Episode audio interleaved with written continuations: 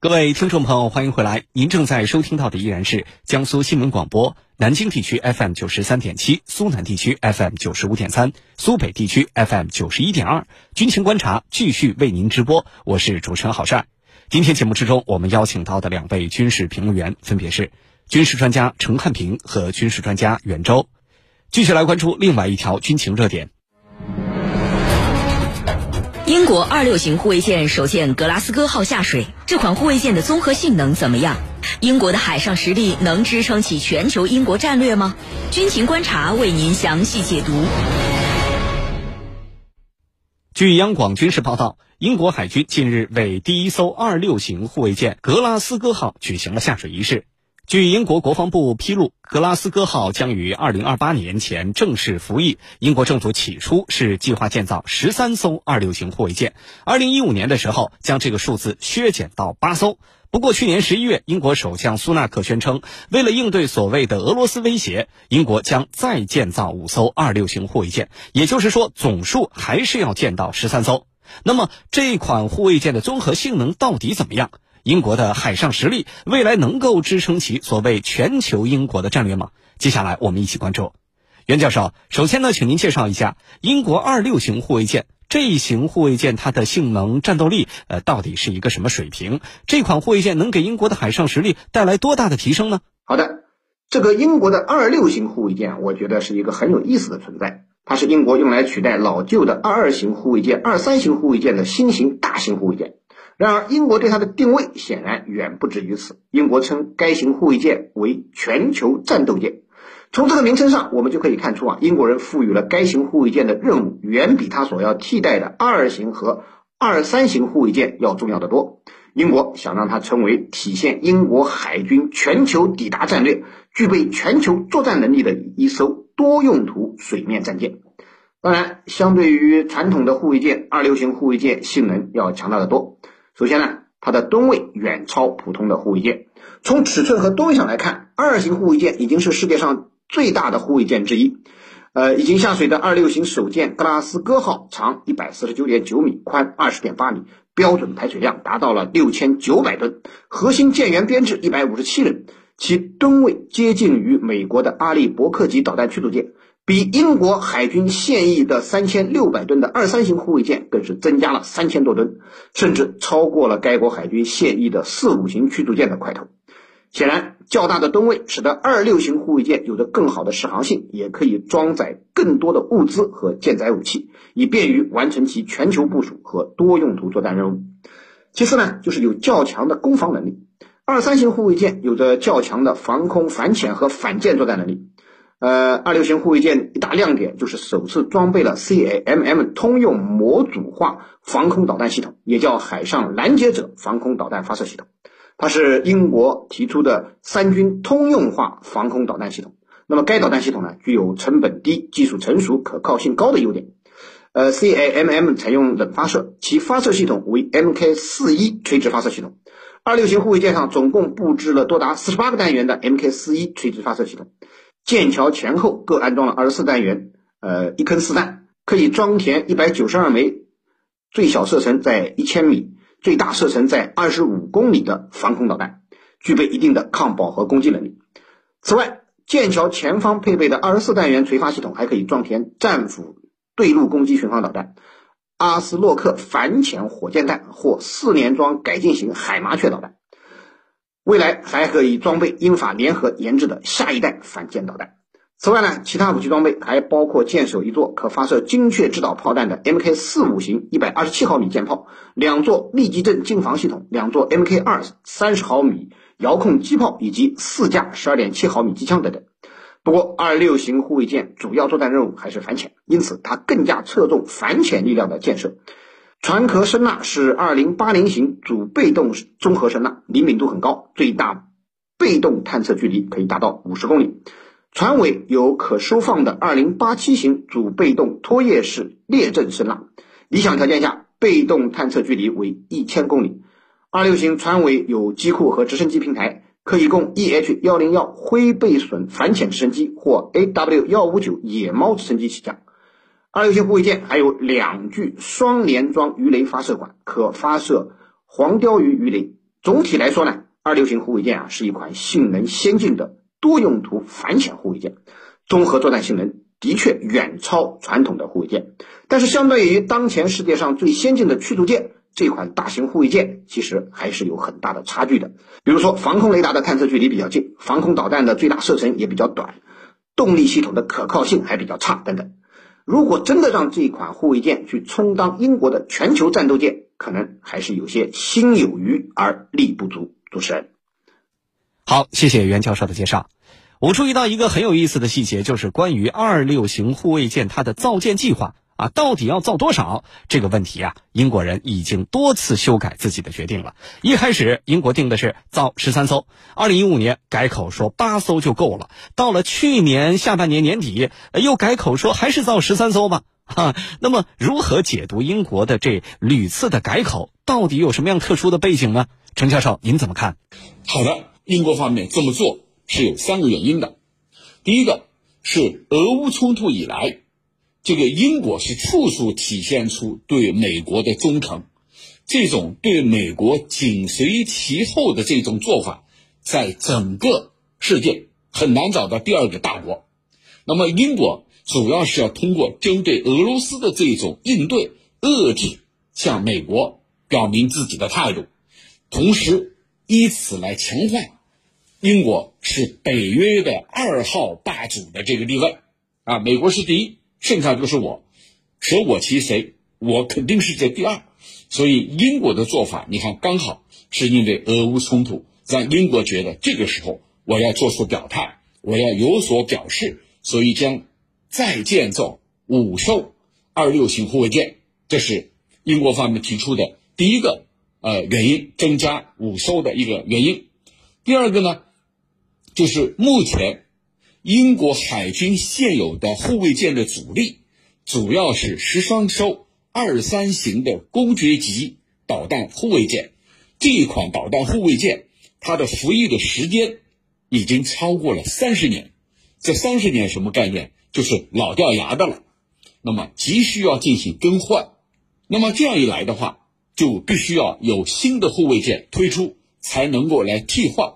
已经服役三十年的公爵级导弹护卫舰，这是第二个原因。第三个原因，那么自从英国脱欧之后，英国提出了一个新的战略，叫全球英国。所谓全球英国，就是要在世界上任何一个地方，你要看得到我英国的身影。说白了，我英国的影响力要随处可见。随处可见，看什么？军舰。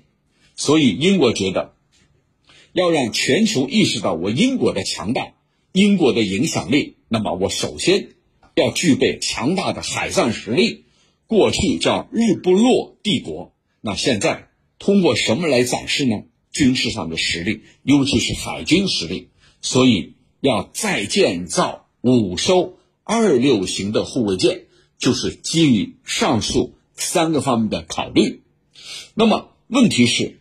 当下的英国也好，欧洲也好，全球也好，都处于经济低迷的时代。我们前几天也做过节目，英国的经济是西方七个工业国家当中唯一的一个通货膨胀达到两位数，超过百分之十的大国啊，是西方 G 七西方七国当中唯一的一个。那么，在这种背景之下，钱从何而来？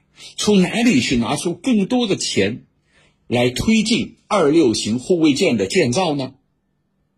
这是一个很大的问题。我们曾经说过，巧妇难为无米之炊。这个现任的苏纳克首相，你提出要另增加五艘，那钱从哪里来？如果说挤压民众的福利去打造军舰，英国人同意吗？我认为肯定是不同意的。啊，因为吃饭是第一位的，而英国有一个统计，每七个人当中有一个人恐怕吃了上顿要为下顿去发愁，这是多年来没有过的。主持人，好，谢谢程教授的分析。英国二六型护卫舰首舰格拉斯哥号下水，这款护卫舰的综合性能怎么样？英国的海上实力能支撑起全球英国战略吗？军情观察为您详细解读。除了二六型护卫舰，那么英国海军还有哪些其他的造舰计划，还有发展计划值得我们关注呢？接下来的这二十年里，英国海军的综合实力会像以前一样继续衰落，还是说有机会再度崛起呢？袁教授，请您为我们解答。好的，大家都知道啊，英国人一直都梦想着能够恢复大英帝国昔日的辉煌，而重振英国皇家海军是这个梦想的重要组成部分。因此，英国一直高度重视海军建设。英国人提出，英国皇家海军未来将以伊丽莎白女王级航母为核心，配属四五型防空驱逐舰、二六型反潜护卫舰、三一型多用途护卫舰、未来两栖舰以及其他辅助船只，从而成为一支世界一流的海上力量。只不过，英国要实现这一目标，目前的差距啊还很大。现在，英国皇家海军包括六艘四五型驱逐舰在内，其水面作战舰艇仅有十八艘，处于历史低位。如果不是受限于经济实力，的确不复当年。英国海军现在应该不是这样的规模。虽然英国现在没有经济实力来让英国海军以更快的速度拥有更多的新型舰艇，但是这并不妨碍英国为自己的海军制定先进的战舰装备计划。根据英国公布的最新的国家造舰战略，英国计划在未来三十年里建造七十五艘新型战舰。除了我们今天谈到的十三艘二六型护卫舰之外，还包括了五艘三一型护卫舰、六艘多用途支援舰以及五艘三二型护卫舰和三艘舰队固态物资支援舰等等。英国还在研制承担舰队防空任务的八三型驱逐舰，该舰计划在二零三零年代末逐步取代现役的四五型驱逐舰。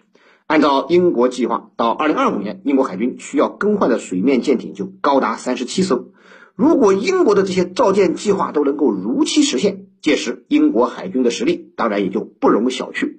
不过，我认为英国要实现这样庞大的造舰计划，困难还是不小，主要有两个方面的困难。一呢是钱的问题，就是资金问题。有人测算过啊，英国要将这些造舰计划完成，至少需要三百多亿人民币。英国呃为此呢，呃其国防预算。需要增加百分之五十左右，显然这对本来就捉襟见肘的英国军费来说并不现实。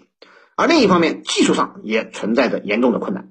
尽管昔日的日不落帝国曾经是海洋的霸主，造船工业更是位居世界前列，但是如今英国的造船业早已不复当年，现在处于一种不断萎缩的状态。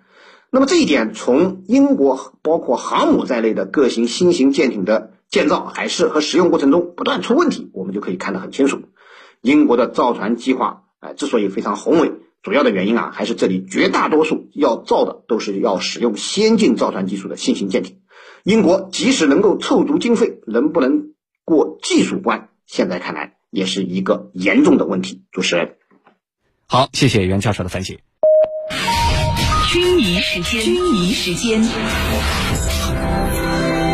那么，从英国目前的海上实力以及我们刚才谈到的这种未来的发展趋势来进行研判，英国实现所谓的全球英国战略，它的可能性有多大呢？请程教授为我们做一个展望。好的，那么英国提出的全球英国的概念，我刚才也讲到了，就是要在世界上的任何一个地方都能体现我英国的影响力。自从英国脱欧之后，英国也意识到。欧盟从此不会待见他，从此他在欧洲的影响力可以忽略不计。那怎么办？那就要拓展自己的影响力，把自己的影响力放到印太地区、亚太地区，乃至于全球。这样的话，我英国依然是一个大国。可别忘了，我此前曾经是世界老大。那么这种影响力要让它凸显出来。那么这个计划听上去很美好。能不能实现？就像我刚才说的，我在接受采访的时候，我也明确指出来，英国到了今天这一步，是 G7 西方七个工业国家里头唯一的一个经济前景最为暗淡的国家，也是唯一一个通货膨胀达到两位数的国家。那为什么会有这样一个情况呢？